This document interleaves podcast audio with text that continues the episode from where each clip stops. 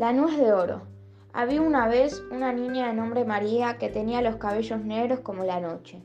La hermosa María gustaba de pasear por el bosque y conversar con los animales. Cierto día encontró en el suelo una nuez de oro. Un momento, niñata, devuélveme esa nuez, pues me pertenece a mí y a nadie más. Al buscar el lugar de donde provenía la voz, la niña descubrió un pequeño duende que agitaba sus brazos desde la rama de un árbol.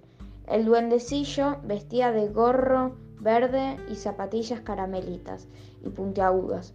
Sus ojos verdes y grandes miraban a la niña fijamente mientras repetía una y otra vez, Venga, te he dicho que me regreses esa nuez de oro, que es mía, niña.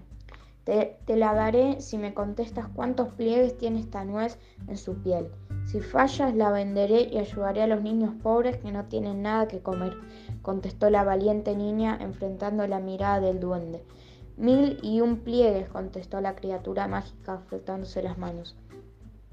La pequeña María no tuvo entonces más remedio que contar, con los pliegues, que contar los pliegues en la nuez y efectivamente el duende no se había equivocado. Mil y una arrugas exactas tenía aquella nuez de oro.